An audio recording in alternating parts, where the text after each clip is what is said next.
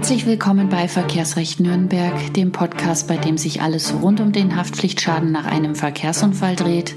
Mein Name ist Stefanie Helzel. Ich bin Fachanwältin für Verkehrsrecht in Nürnberg und ich grüße Sie.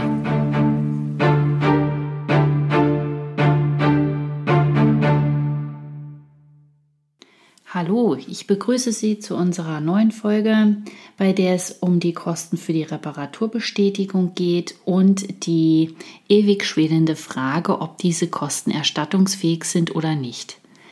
Ich hatte mich ja mit dem Thema bereits einmal ganz kurz befasst und zwar in dem Artikel zu den elf größten Kürzungslügen der Versicherung es wird ja schon eine ganze Weile darüber diskutiert, ob die Kosten für die Reparaturbestätigung durch einen Sachverständigen von der Versicherung zu ersetzen sind. Urteile in die eine wie in die andere Richtung gibt es mittlerweile wie Sand am Meer. Jetzt hat auch der Bundesgerichtshof noch einen draufgesetzt und sich ebenfalls zu der Sache geäußert. Und ich weiß jetzt schon, dass die Versicherungen künftig immer erst einmal kommen werden, sich auf das BGH-Urteil stürzen und eine Erstattung dieser Kosten für die Reparaturbestätigung ablehnen.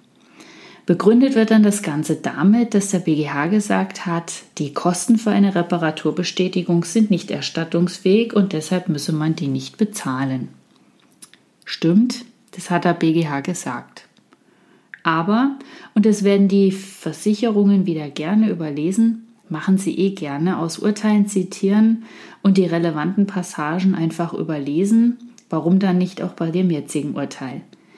Also, der BGH hat auch gesagt, dass die Kosten für die Reparaturbestätigung dann zu erstatten sind, wenn sie aus rechtlichen Gründen für die Schadensabrechnung erforderlich sind.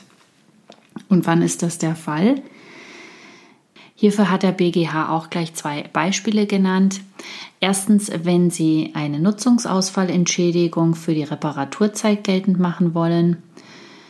Da muss man allerdings dazu sagen, dass Sie erst einmal bei der Versicherung die Nutzungsausfallentschädigung so fordern sollten, wenn dann der Reparaturnachweis gefordert wird mit der Begründung, es müsste erstmal eine Reparatur nachgewiesen sein, damit überhaupt Anspruch auf Nutzungsausfall besteht, dann können Sie Ihren Gutachter beauftragen, eine Reparaturbestätigung zu erstellen. Und in dem Fall muss dann auch die Versicherung die Kosten hierfür übernehmen.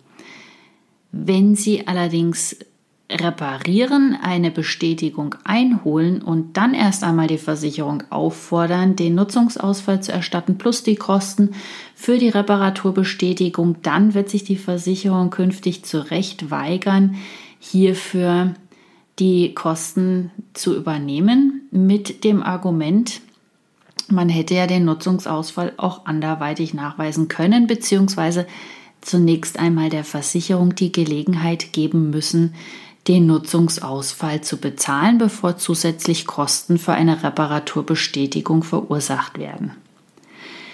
Der zweite Fall, der vom BGH genannt wurde, ist der Fall, wenn Sie im Rahmen der Opfergrenze reparieren. Also die Reparaturkosten liegen über dem Wiederbeschaffungswert des Fahrzeugs in dem zulässigen Rahmen dieser 130 Prozent Grenze dann müssen Sie ja der, gegenüber der Versicherung beweisen, dass Sie sach- und fachgerecht repariert haben. Und diesen Nachweis können Sie entweder mit einer Reparaturrechnung führen, wenn Sie aber fiktiv abrechnen wollen, gelingt Ihnen dieser Nachweis nur mit der Bestätigung eines Sachverständigen. Und dann sind die Kosten eben auch von der Versicherung zu erstatten.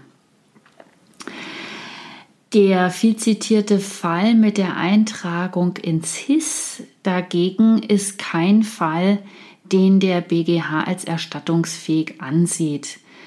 Hier wird letzten Endes begründet, dass das reine Vorsorgemaßnahmen seien. Also wenn für einen späteren Verkauf des Fahrzeugs oder wenn bei einem weiteren Unfall nachgewiesen werden soll, dass das Fahrzeug beim ersten Unfall ordentlich repariert wurde, dann muss die Versicherung für diese Reparaturbestätigung keine Kosten übernehmen.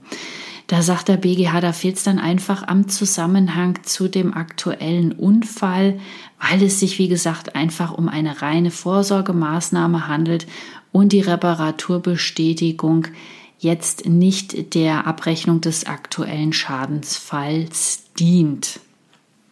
Also Sie merken schon, es kommt, wie so häufig, wieder einmal darauf an, wofür Sie die Reparaturbestätigung benötigen. Für reine Vorsorgemaßnahmen können Sie von der Versicherung für die Reparaturbestätigung kein Geld erwarten. Geht es aber darum, bei der Versicherung den Nutzungsausfall einzufordern oder eben weitere Kosten im Rahmen der tatsächlich durchgeführten Reparatur über dem Wiederbeschaffungswert, dann muss die Versicherung auch die Kosten für die Reparaturbestätigung übernehmen.